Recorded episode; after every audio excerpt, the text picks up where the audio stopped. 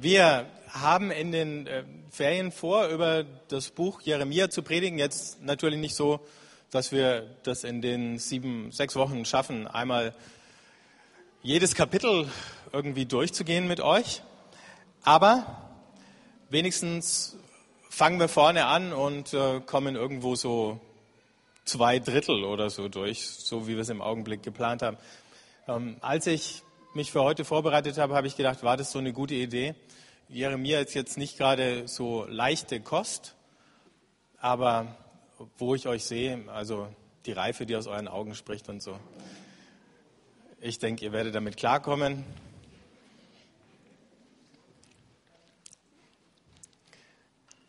Bevor ich aus Jeremia 1 ein Stück vorlese, äh, einfach ein paar Sachen zum, zum Hintergrund von dem, worum es geht in diesem Buch.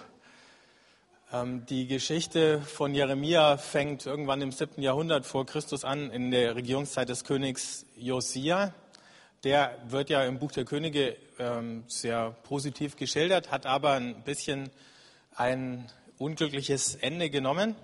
Man muss sich das so vorstellen, Israel, ähm, wenn ihr es so aus der Zeit des König Davids kennt, äh, ist dann zerfallen in zwei Teile, ein Nordreich und ein Südreich. Das wissen wahrscheinlich die meisten.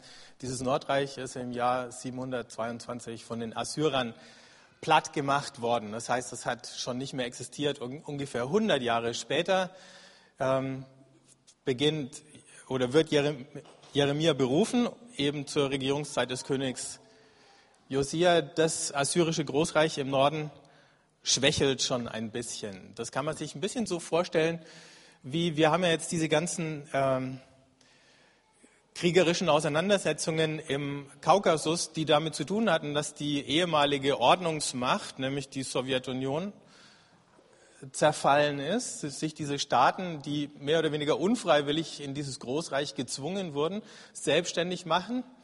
Und äh, so ähnlich war es da auch. Dieses assyrische Königreich zerfällt mit dem Tod eines, oder seines letzten großen Königs. Ähm, die kleineren Völker, die von den Assyrern unterjocht waren, die wittern die Chance, sich wieder unabhängig zu machen nach über 100 Jahren.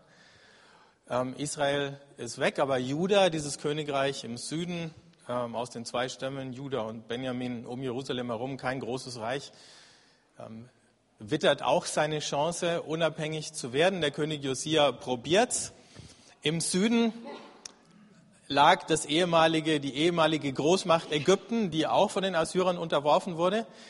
Aber die werden auch wieder stark. Jetzt streckt der Pharao von Ägypten seine Fühler nach Norden aus. Der König Josia sagt, na, jetzt sind wir gerade den Assyrern entwischt.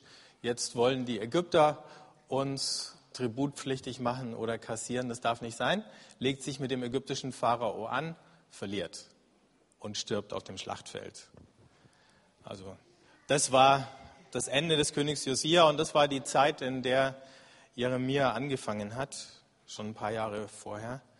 Aber so kann man sich es ungefähr vorstellen. Ähm, für Judah sieht es eigentlich soweit noch ganz gut aus, ähm, wenn man nicht solche Fehler macht, wie es der Josia gemacht hat. Seine Nachfolger versuchen, die zu vermeiden und versuchen, so hin und her zu lavieren zwischen diesen beiden Großmächten und immer zu gucken, wo am meisten für sie selber oder für ihr kleines Königreich zu holen ist. Und in diesem eigenmächtigen Taktieren ähm, zeichnet sich schon langsam ab, dass das auf Dauer nicht gut gehen kann. Und Jeremia wird beauftragt von Gott, seinem Volk Gottes Klage oder Anklage zu übermitteln. Und das schauen wir uns jetzt mal an, wie diese Berufung aussieht. Jeremia 1. Das Wort des Herrn erging an mich, noch ehe ich dich im Mutterleib formte, habe ich dich ausersehen. Noch ehe du aus dem Mutterschoß hervorkamst, habe ich dich geheiligt. Zum Propheten für die Völker habe ich dich bestimmt. Da sagte ich, ach, mein Gott und Herr, ich kann doch nicht reden. Ich bin ja noch so jung. Aber der Herr erwiderte mir, sag nicht, ich bin noch so jung. Wohin ich dich auch sende, dahin sollst du gehen, und was ich dir auftrage, das sollst du verkünden. Fürchte dich nicht vor ihnen, denn ich bin mit dir, um dich zu retten. Spruch des Herrn. Dann streckte der Herr seine Hand aus, berührte meinen Mund und sagte zu mir, hiermit lege ich meine Worte in deinen Mund. Sieh her, am heutigen Tag setze ich dich über Völker und Reiche. Du sollst ausreißen und niederreißen, vernichten und einreißen, aufbauen und einpflanzen. Kein Wunder, dass der Jeremia kalte Füße bekommt.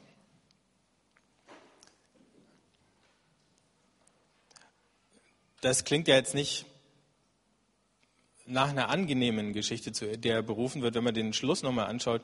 Du sollst ausreißen, niederreißen, vernichten, einreißen, also viermal sehr starke Begriffe und dann am hinten, hinten raus aufbauen und einpflanzen und genauso war es auch lange Zeit, war er nur dabei, auszureißen, niederzureißen, vernichten und einzureißen. Was hat er ausgerissen? Die, die falschen Erwartungen und Hoffnungen.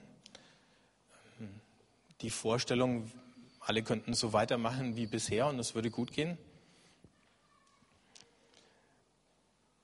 Die Träume davon, vielleicht wieder zu der alten Größe zurückzukehren als Königreich und mitspielen zu können im Konzert von den Großen.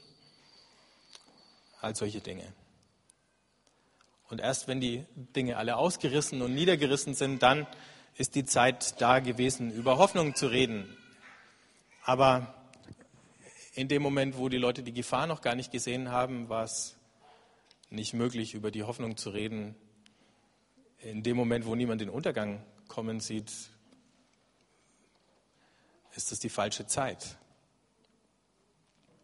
Also, Jeremia, der spürt, diese Schuhe sind eigentlich zu groß für ihn und sagt, ach, mein Gott und Herr, ich kann doch nicht reden. Ich bin ja noch so jung. Zwei, gute Argumente. Ich kann nicht reden, das kennen wir schon. Das hat schon mal einer versucht. Mose. Hat er Erfolg gehabt? Nein. Jeremia guckt sich an. Wahrscheinlich ist es ja auch die natürlichste Reaktion von uns allen, wenn, wenn du so eine Berufung bekommst. Ich finde es auch ganz schwer, sich vorzustellen, allein wenn der Jeremia hier schreibt, da streckte der Herr seine Hand aus, berührte meinen Mund. Hat er eine Hand gesehen? Hat er was gespürt an seinem Mund? Wie war das? Manchmal liest man ja weg über so eine Passage, ja klar, Gott streckt seine Hand aus. Egal was da war, ja, irgendwas ist an ihm passiert und es muss sehr eindrücklich gewesen sein. Also in dem Moment, wo, wo das mit ihm passiert, schaut er sich an und fragt sich, wer bin ich eigentlich, dass ich sowas tun soll, kann und findet an sich nichts, was so eine Berufung rechtfertigen würde.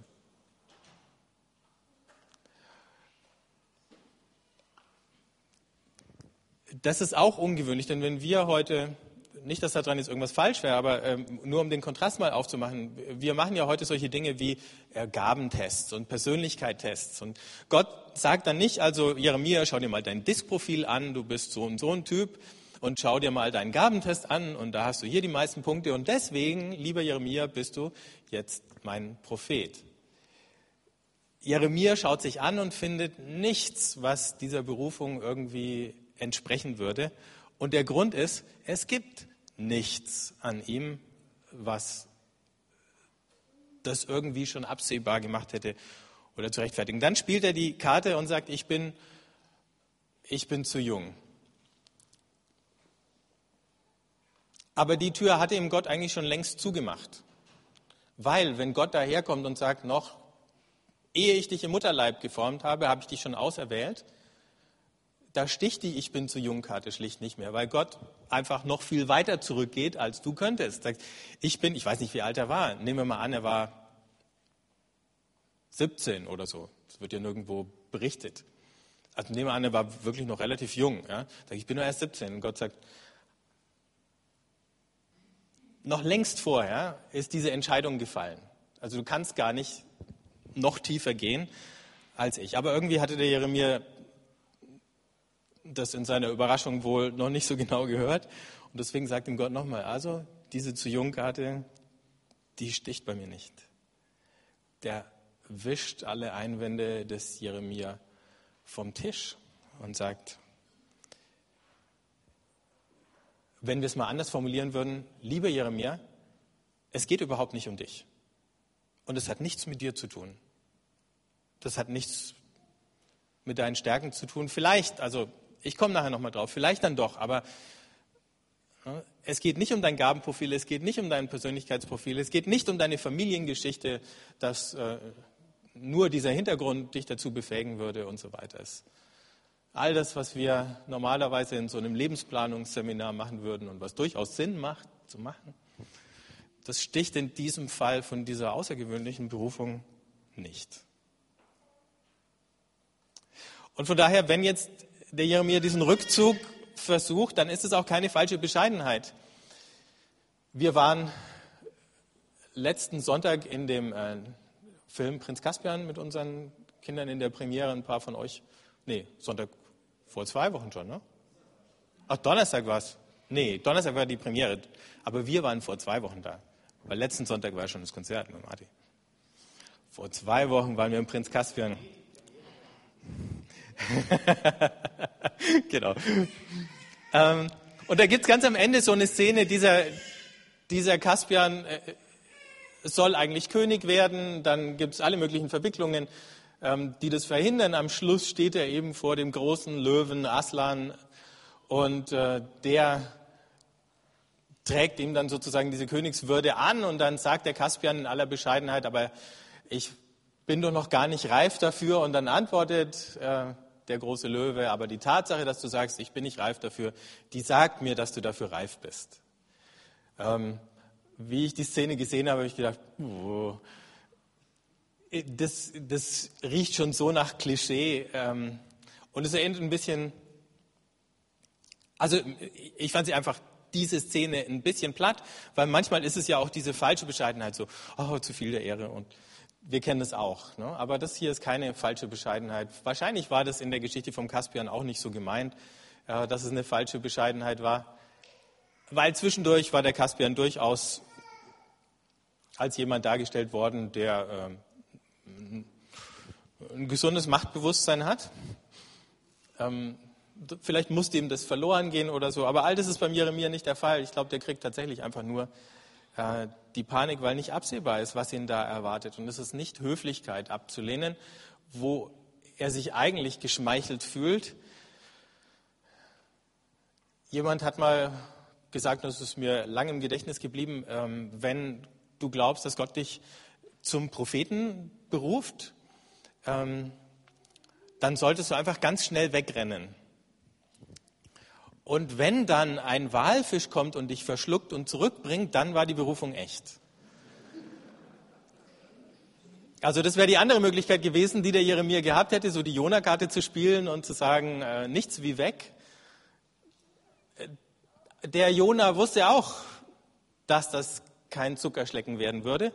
Und das war seine Reaktion. Aber ähm, Jeremia rennt nicht weg. Diese Woche hat mich ein Freund gefragt, ähm, wie es mir gerade geht mit meiner Arbeit und irgendwann ist er draufgekommen und hat gesagt, naja, ich kann ja streiken, aber wenn du streiken willst ähm, bei deinem Chef, und damit hat er jetzt nicht den Vereinsvorstand, sondern Gott gemeint, äh, da wird es ein bisschen schwierig. Habe ich gesagt, ja, ich habe auch schon mal überlegt, ob es irgendwo ein Schiff gibt, aber die Idee ist auch nicht gut gewesen. Ähm,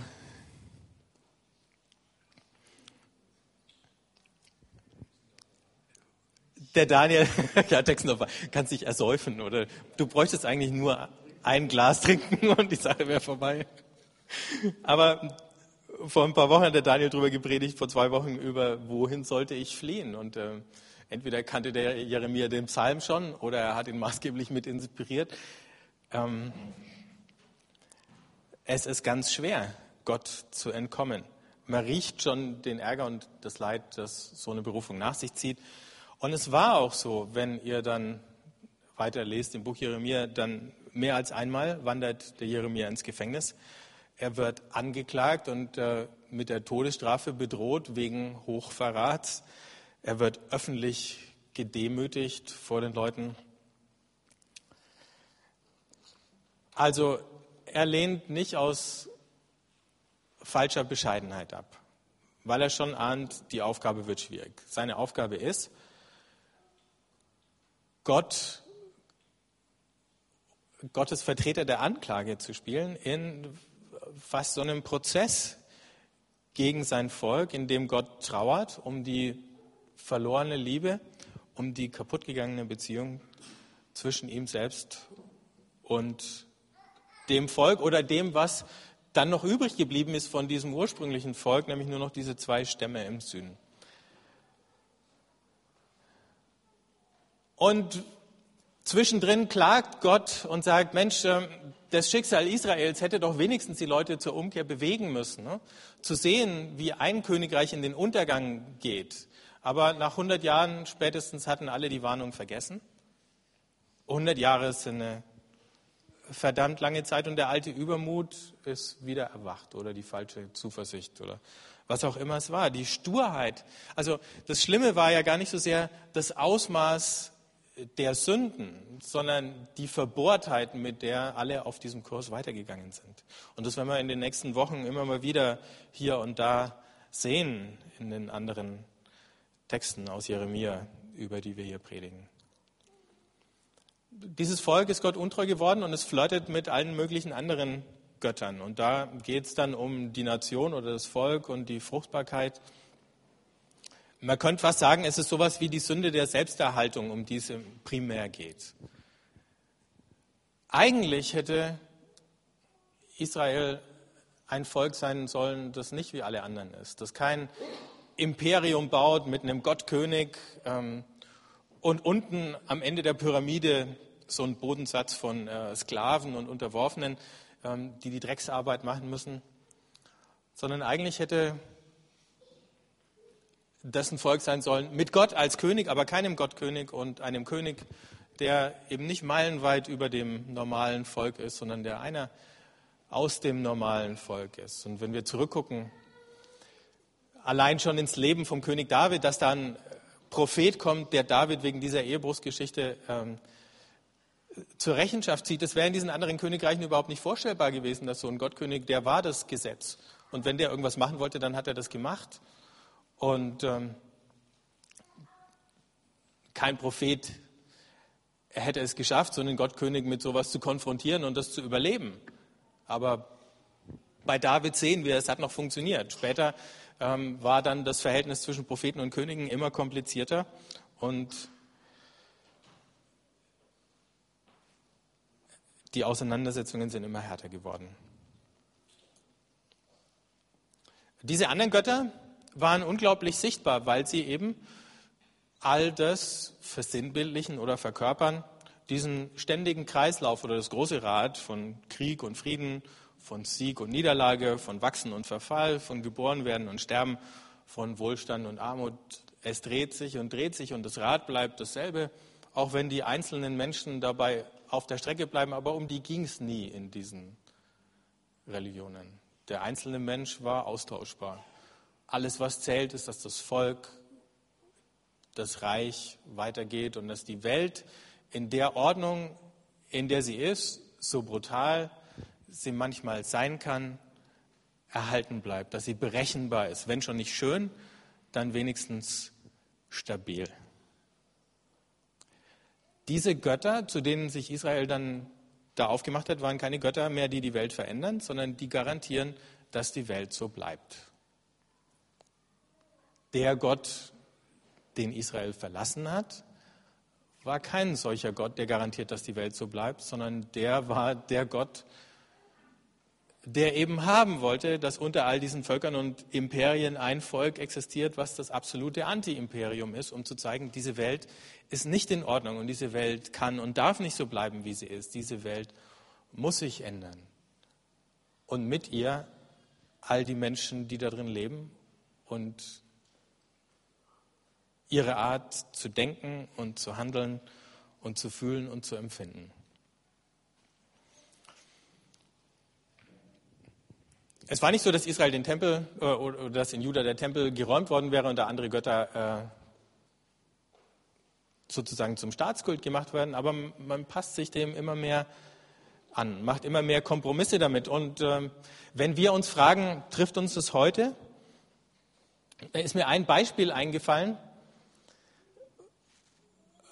was ich vor kurzem gelesen habe, die Benzinpreise, habt ihr alle mitbekommen, sind ja mächtig gestiegen. Und mehr noch als uns hier, wo die Preise eh schon hoch waren, ähm, hat es die Amerikaner erwischt, die auch zu einem großen Teil allein schon wie die Städte geplant sind, natürlich auf Autos viel mehr angewiesen sind als wir und sowieso als der Durchschnittserlanger, der eh mit dem Rad fährt.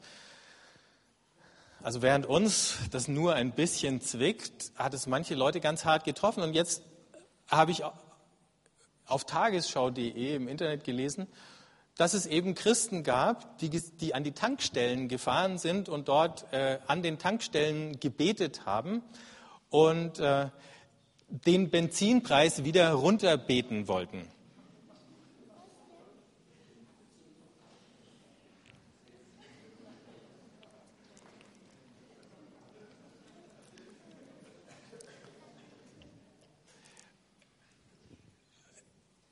Ihrer Meinung nach ist es Gottes Aufgabe, dafür zu sorgen, dass alles so bleibt. Dass wir uns nicht ändern müssen. Und es hat nicht gereicht, also die sind nicht an dem Punkt, wo sie sehen konnten, dieser Lebensstil, den wir hier, ich sage jetzt mal ganz pauschal, im Westen führen, ne? ähm, was wir an Ressourcen verbrauchen und verschwenden, das lässt sich nicht unbegrenzt aufrechterhalten. Das muss sich ändern. Und im Grunde können wir dankbar sein, dass die Spritpreise steigen, weil auf einmal alle aufwachen, weil sogar deutsche Autohersteller jetzt Autos bauen wollen, die weniger schlucken. Und die amerikanischen Autohersteller haben vielleicht gar nicht mehr die Chance, Autos zu bauen, die weniger schlucken, weil sie bis dahin pleite sind. Dinge, von denen wir eigentlich schon lange gewusst haben, dass wir sie ändern müssten. Und das betrifft jetzt dann natürlich auch Lebensgewohnheiten von uns. Ähm, wie das immer so ist, unter Schmerz fängt man dann langsam an, über Veränderungen nachzudenken. Solange es, man eigentlich nur weiß, es wäre richtig, aber noch kein Schmerz da ist, fällt das schwer. Aber wenigstens diese Denkvoraussetzung, es ist Gottes Aufgabe zu garantieren, dass alles so bleibt, damit wir uns nicht ändern müssen, das war sozusagen die Grundvoraussetzung dieser anderen Religionen. Und das war im Grunde das, was die Zeitgenossen von Jeremia auch von Gott erwartet hatten. Der sorgt dafür, wir können so weiterleben wie bisher. Wir müssen uns nicht ändern. Und Jeremia sagt, ihr seid verrückt, das geht nicht. Und wenn ihr meint, ihr könntet so weiterleben, dann habt ihr im Grunde Gott schon längst verlassen, weil euer eigentlicher Götze ist der Status quo. Alles muss so bleiben, wie es ist. Und Gott, wenn überhaupt, der kommt dann nur noch als der ins Spiel, der uns dabei irgendwie unterstützt, der uns das ermöglicht. Aber er hat schon längst aufgehört, der König zu sein, der irgendwie was zu sagen hätte. Und die Frage, wollen wir einfach weitermachen wie bisher, die lässt sich natürlich auf ganz vielen Ebenen in unserem Leben stellen. Ich habe das Tankstellenbeispiel nur verwendet, weil es halt so schön absurd ist. Ist auch so weit weg. Wir lachen alle sofort drüber, aber eben, wenn man so richtig drinnen steckt in einer bestimmten Kultur, in so einem Lebensstil, in so einer Art zu denken, dann merkt man gar nicht, wie absurd diese Idee sein kann. Und von daher so die etwas beunruhigenden Zweifel im Hinterkopf, wo sind denn Dinge, die wir schon lange nicht mehr sehen, die wir eigentlich ändern müssten und wo es, wenn, dann einen Propheten braucht, um uns auf die Spur zu bringen. Manchmal, Israel wollte ein Königreich sein oder ein Imperium wie alle anderen, manchmal wollen ja wir als Christen wenn, wenn wir jetzt in der großen Kirche sind, eine Institution in der Gesellschaft sein, wie jede andere, wie die politischen Parteien, wie die Gewerkschaften. Du möchtest auf alle äh, gesellschaftlichen Ereignisse eingeladen und überall einbezogen werden. Und da ist ja auch was Gutes und Richtiges dran, zu sagen, du musst in dem öffentlichen Leben irgendwie deine Spuren hinterlassen als Christen. Ähm, die kleineren äh, Kirchen oder Gemeinden, die wollen halt ein Verein sein, wie jeder andere.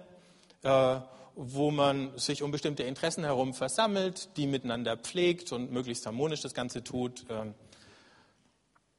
Und natürlich gibt es vielleicht auch die kleinen Auseinandersetzungen oder wo jeder seine Pöstchen haben kann, ähm, in denen er geachtet und gewürdigt ist und, ähm, und, und, und wichtig sein darf und so. Und manchmal benehmen wir uns ja auch, ich möchte es keinen Verein irgendwie schlecht machen, als wären wir Kaninchenzüchter oder so. Wir haben ein gemeinsames Hobby, das wir pflegen. Aber wir denken nicht viel weiter. Ja, wir leben mit so bestimmten Scheuklappen und würden auch gern so weitermachen. Und Gott sagt, aber es kann nicht so weitergehen. Dazu seid ihr nicht da. Ihr seid nicht berufen, ein Verein unter anderen zu sein. Ihr seid nicht mal berufen, eine gesellschaftliche Institution neben anderen zu sein. Eigentlich müsstet ihr jemand, müsstet ihr Leute sein, die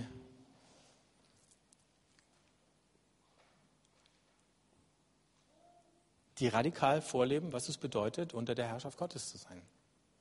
Und das könnte, aus, das könnte total anders aussehen als alle anderen Institutionen und Vereine, die wir kennen, sogar die christlichen.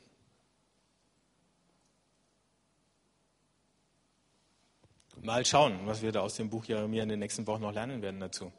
Gehen wir wieder zurück zu der Berufung. Jeremia hat diese Geschichte in dem Buch Jeremia selber nochmal kommentiert. Und ich möchte euch diesen Kommentar aus Kapitel 20 vorlesen, weil ich denke, er gehört an die Stelle dazu. Da beschwert sich Jeremia und sagt, du hast mich betört, Herr, und ich ließ mich betören. Du hast mich gepackt und überwältigt. Zum Gespött bin ich geworden den ganzen Tag, ein jeder verhöhnt mich. Ja, so oft ich rede, muss ich schreien, Gewalt und Unterdrückung muss ich rufen. Denn das Wort des Herrn bringt mir den ganzen Tag nur Spott und Hohn. Sagte ich aber, ich will nicht mehr an ihn denken und nicht mehr in seinem Namen sprechen, so war es mir, als brenne in meinem Herzen ein Feuer, eingeschlossen in meinem Inneren. Ich quälte mich, es auszuhalten und konnte nicht. Noch ein paar Verse weiter in diesem Kapitel, ich habe es jetzt nicht mehr drauf, verflucht er den Tag, an dem er geboren wurde und den Mann oder den Menschen, der seinem Vater die Nachricht gebracht hat, äh, dass er einen Sohn bekommen hat. Also Für die meisten ist die Grenze des guten Geschmacks oder die Grenze zur Blasphemie da schon überschritten und trotzdem steht es in der Bibel. Jahre später schaut der Jeremia zurück und sagt, was ist mir hier eigentlich für ein Unglück widerfahren? Die meisten Bibelübersetzungen ähm, verharmlosen das, was er hier eigentlich sagt. Denn dieser allererste Satz, du hast mich betört, Herr, und ließ mich betören, du hast mich gepackt und überwältigt, dass Jeremia sagt, so hatten wir nicht gewettet, Gott.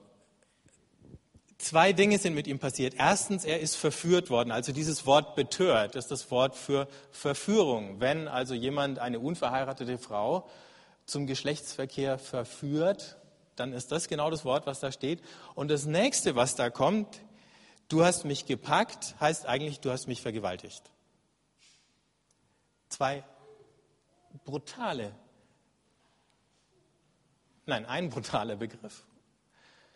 Das eine ist die Verführung. Und die funktioniert ja äh, an der Verführung. Wenn du verführt wirst, bist du mitbeteiligt. Ja, jemand appelliert an irgendwas in dir, was antwortet. Ne?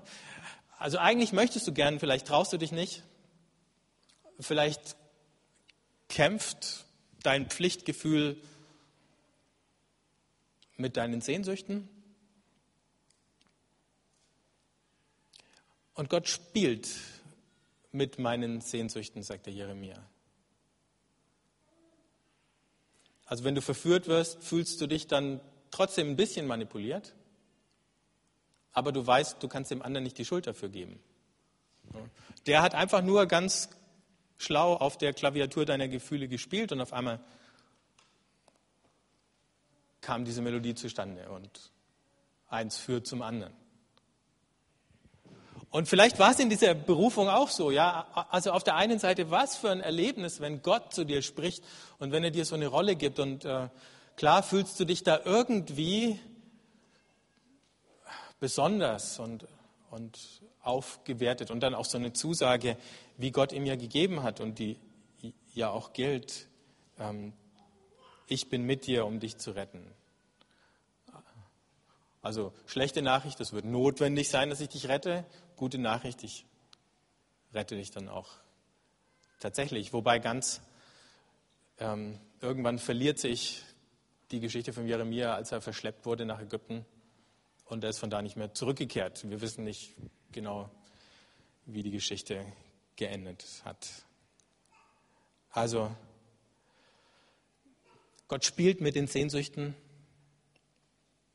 vom Jeremia und kriegt ihn dazu, Dinge zu tun, die er vielleicht von sich aus nie getan hätte. Und dann gibt es Situationen, wo der Jeremia schlicht das Gefühl hat, da entgleitet ihm jede Kontrolle.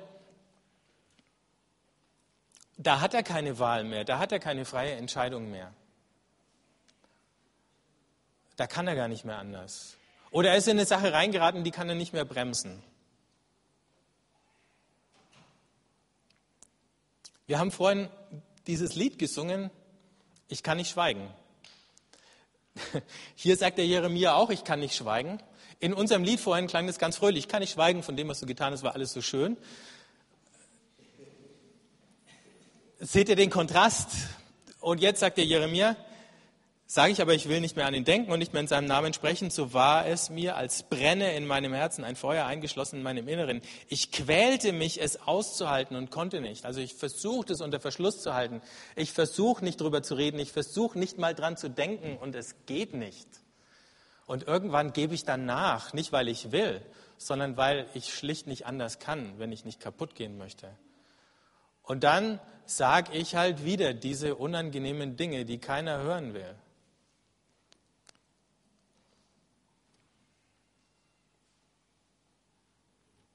Also Jeremia klagt nicht nur sein Volk an, an dieser Stelle klagt er auch Gott an.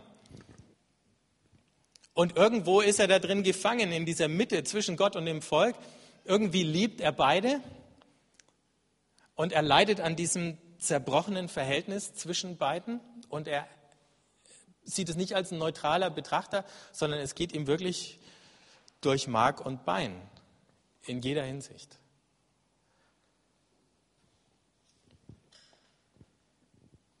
Aber er bleibt Gott insofern treu, als er den Schmerz von dieser zerbrochenen Liebe eben weiter trägt.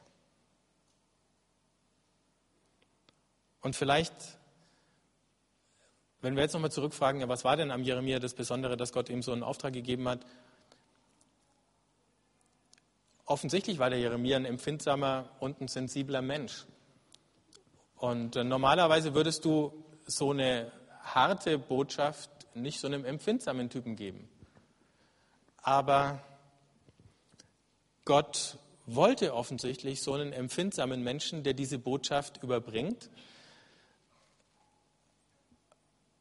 weil hätte er irgendwie so einen grob gestrickten, wurstigen, ähm, kühlen Typen gewählt, der sowas ankündigt, ja, dann wäre nie rübergekommen, wie sehr Gott selber leidet darunter, dass er seinem Volk keine guten, sondern nur schlechte Nachrichten bringen kann. Aber indem da ein Prophet steht, der sich selber damit quält, bis zum Äußersten solche Dinge zu sagen und sie dann doch sagt, weil es einfach nicht anders geht, wird wenigstens an diesem Propheten sichtbar, dass es nicht nur diesem Mann, sondern Gott genauso geht, der sagt, ich, ich würde lieber alles andere machen als das, was ich jetzt tue, aber ich habe keine andere Wahl. Ihr lasst mir keine andere Wahl, als so mit euch zu reden. Und deswegen hab, haben wir da diesen leidenden und weinenden Propheten in, und, und auch eine einsame Gestalt. Aber in dieser einsamen Gestalt sieht man eben wieder die Einsamkeit und das Leiden und den Schmerz Gottes. Und das hätte eben so ein harter Typ nie rübergebracht. Und dann wäre das nicht mehr dieselbe Botschaft gewesen. Denn wenn es so ein achselzuckender Typ gewesen wäre, der gesagt hätte, hier, ich habe es euch gesagt, euer Bier, was ihr damit macht, mich interessiert das alles nicht mehr. Ich setze mich jetzt wieder hin und äh, warte einfach mal ab. Äh, dann wäre Gott tatsächlich rübergekommen als jemand, der leidenschaftslos ist, der hart ist, der eben so ein Richter ist, den das Schicksal der Leute nicht kümmert. Aber genau das ist er eben nicht. Und ich glaube, an dem Punkt am meisten berührt sich der Jeremia mit dem, was wir später bei Jesus sehen. Der kommt und bringt ja auch eine doppelte Botschaft, nämlich selig seid ihr.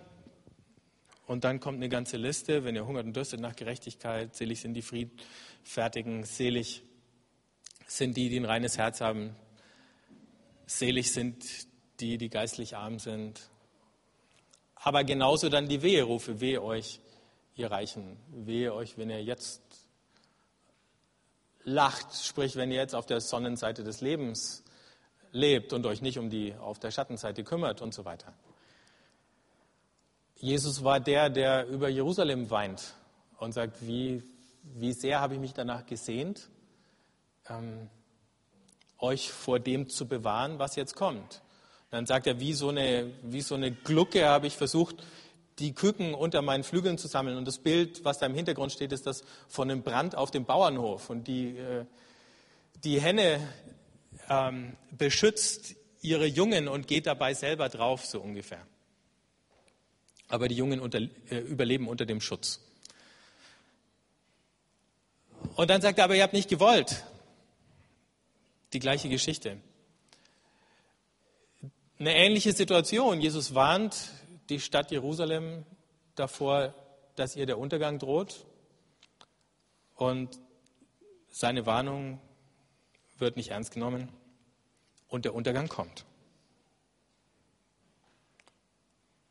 Also in vieler Hinsicht steht Jesus da in den Schuhen des Jeremia, aber nochmal als eine andere Gestalt. Einerseits als jemand, der genauso mitleidet, der genauso weint, genauso zerrissen oder zerbrochen ist,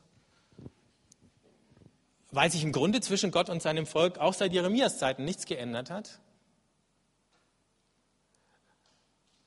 Aber anders als der Jeremia, der das nur von ganz ferne sieht, im Kapitel 31 kündigt der Jeremia den neuen Bund an. Ähm, sagt Jesus, das ist jetzt keine ferne Erwartung mehr, sondern das ist eine Sache, die unmittelbar vor der Tür steht. Oder es ist eine Sache, die in seiner Person schon angefangen hat. Und ähm, unsere Welt hat sich nicht verändert, unsere natürlichen Tendenzen als Christen haben sich auch nicht verändert. In, vielen, in vieler Hinsicht sind wir auch von den gleichen Versuchungen bedroht. Wir haben die gleichen blinden Flecken wie Leute damals.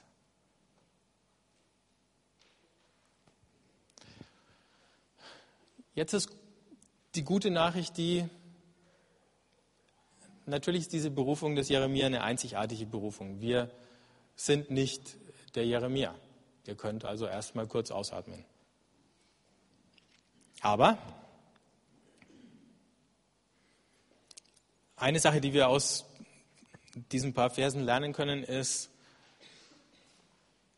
Berufung und Selbstverwirklichung sind zwei unterschiedliche Dinge. Manchmal können die sich überlappen, aber es kann eben auch sein, dass Gott irgendwas von uns verlangt, was in unserem Gabenprofil und in unserer Persönlichkeitsstruktur überhaupt keine Entsprechung findet. Und manchmal sind wir dann geneigt zu sagen, das kann ja nicht Gott sein. Aber Vorsicht, es könnte doch sein. Ähm, dann manchmal, wenn wir über Berufung nachdenken, Jesus, hat mich die Martina gestern darauf aufmerksam gemacht, musste ja auch seinen Jüngern sagen, nicht ihr habt mich erwählt, sondern ich habe euch erwählt. Also manchmal kamen ja die Jünger her und sagen, Jesus, lass dir mal einen Gefallen tun. Ne? Wir wissen, wie sowas geht. Und dann haben sie ein paar gute Ratschläge gegeben und was für ihn machen wollen. Und dann natürlich auch erwartet, dass er erfreut ist und das entsprechend würdigt. Ne? Manchmal Also manchmal, ja, erlebe ich in mir eine ähnliche Tendenz. Bei euch ist es bestimmt ganz anders, aber so dieses, ne, Gott, ich tue dir einen Gefallen. Und es geht nicht darum, dass wir Gott einen Gefallen tun. Daran ist er gar nicht so interessiert. Was er will, ist Leute, die bereit sind, so bedingungslos mitzuleiden, mit ihm an einer Welt, die eben in völliger Unordnung ist aus seiner Sicht. In der alle möglichen anderen äh, Menschen oder Mächte ihre Imperien bauen, ähm, aber niemand nach seinem Reich und nach seinem Willen fragt. Also, was auch immer deine und meine Berufung ist, wenn wir der entsprechen, wenn wir der nachkommen, dann nicht um Gott einen Gefallen zu tun, sondern vielleicht auch einfach nur aus der Erkenntnis raus, dass es nur einen wahren Gott gibt und dass es keine Alternative zu seinem Willen gibt, weil der letzten Endes gut ist für die Welt. Und wo immer wir dem entsprechen, da werden wir wenigstens einen kleinen Vorgeschmack dafür bekommen, wo Gott mit uns eigentlich allen hin möchte. Und wo immer wir ihn verletzen, werden wir unangenehme Folgen ernten. Und Gott weiß, dass es so ist. Und deswegen ist die nächste Lektion, die wir daraus lernen können, auch wenn wir gerne die wären, die immer nur eine gute Botschaft hätten, die immer nur was Nettes sagen möchten. Es ist eine gute Botschaft, aber die gute Botschaft ist nicht immer nett. Das ist der Punkt. Wir haben nicht immer nur Dinge zu sagen, die jeder gern hören würde. Und es ist auch nicht alles gut. Ich habe eine Geschichte gelesen ähm, von einer Putzfrau, die in so einem Radiosender gearbeitet hat. Und in dieser Radiosendung äh, konnten Leute dann anrufen und haben da so ihre Sorgen erzählt. Und ich weiß nicht mehr, wie es gelaufen ist. Irgendwie ist die Putzfrau da, äh, dazu gekommen, manche von diesen Anrufen zu beantworten. Und es war eine sehr einfache Frau, sehr schlichtes Gemüt, aber so ihre, ihre Botschaft am Ende von jedem Anruf, wenn irgendjemand seine Sorge erklärt hat, war, alles ist gut. Das ist die Botschaft, die wir alle gerne hören würden. Wenn, deswegen haben die Leute auch angerufen. Die haben im Radio angerufen, um dann erklärt zu bekommen, alles ist gut. Aber es ist eben nicht alles gut. Kurzfristig wäre es am einfachsten, wenn uns jemand sagen würde, alles ist gut, du brauchst nichts zu ändern. Langfristig laufen wir mit alles ist gut, aber dann doch in unser Unglück und in den Untergang. Es ist nicht alles gut mit den Spritpreisen, es ist nicht alles gut ähm, mit dem Frieden in der Welt, es ist nicht alles gut in unseren persönlichen Beziehungen. Manche Dinge sind alles andere als gut. Also, in Jeremias Fußstapfen zu treten, heißt eben auch bereit zu sein, sich nicht nur Freunde zu machen oder nicht immer verstanden zu werden. Und wenn wir das tun, dann gilt auch die Verheißung für uns, nämlich dass Gott uns treu bleibt und dass er uns nicht verlässt. Dass egal was passiert, und es werden nicht immer nur angenehme Dinge sein, wir das eine nicht erleben, dass Gott aus unserem Leben verschwindet. Manchmal werden wir ihn gerne, würden wir ihn gerne zu fassen bekommen und mal unseren Frust oder unsere Wut an ihm auslassen. Und das hält er aus. Da hat Gott überhaupt kein Problem damit.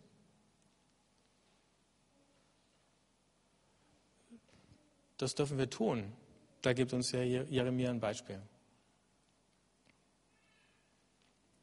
Es ist ihm lieber als Gleichgültigkeit. Die Gleichgültigkeit ist das größere Problem. Aber wenn wir eben auf diese Gleichgültigkeit verzichten, dann werden wir auch irgendwann sehen, wir werden nicht Typen sein wie jeder andere und als Christen werden wir eben kein Verein bleiben wie jeder andere, sondern es wird unbequem, es wird dann auch spannend oder interessant. Manchmal werden wir uns fragen, war ich eigentlich verrückt, mich darauf einzulassen? Und trotzdem war der Jeremia nicht einfach nur ein Trauerklos. Es gibt auch immer wieder Passagen, wo er Gott lobt, wo er sich freut, wo er jubelt, wo er voller Hoffnung ist. Und auch das dürfen wir sein, weil wir mit Gott verbunden sind, der größer ist als all die Dinge, die uns irgendwie versuchen einzuschüchtern, zu erdrücken, die Hoffnung zu rauben. Und davon dann mehr in den nächsten paar Wochen. Aber vielleicht heute zum Ende nochmal die Frage, ne? wo stehe ich denn in der Versuchung, sowas wie Berufung und Selbstverwirklichung zu verwechseln? Wo scheue ich mich, Dinge zu sagen, von denen ich eigentlich weiß, ich müsste das tun? Wo fürchte ich mich vor Ablehnung und vor Kritik? Oder davor, missverstanden zu werden?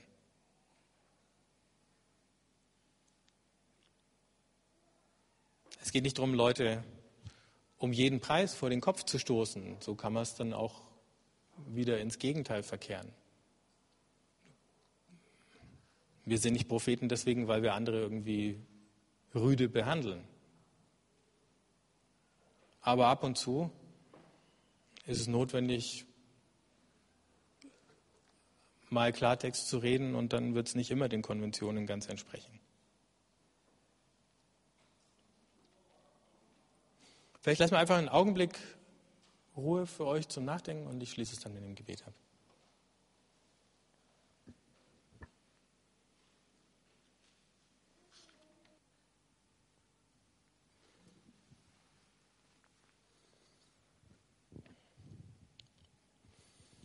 Gott, wir leben in einer Welt, wo nicht alles gut ist.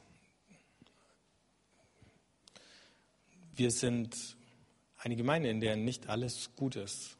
Wir sind Menschen, in deren Leben nicht alles gut ist. Wir würden gern so tun und wir würden es gern von dir hören, dass alles gut ist. Und gleichzeitig wissen wir, dass es nicht stimmt.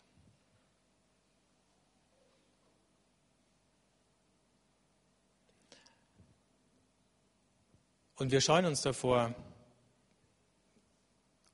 zu sehen, was alles nicht in Ordnung ist. Wir scheuen uns vor dem Schmerz und vor dem Leid, das es bedeutet für uns selber und vor den Schwierigkeiten, die wir bekommen, wenn wir die Illusionen anderer in Frage stellen oder zerstören. Aber wenn die Illusionen zerbrechen, dann bist du immer noch da.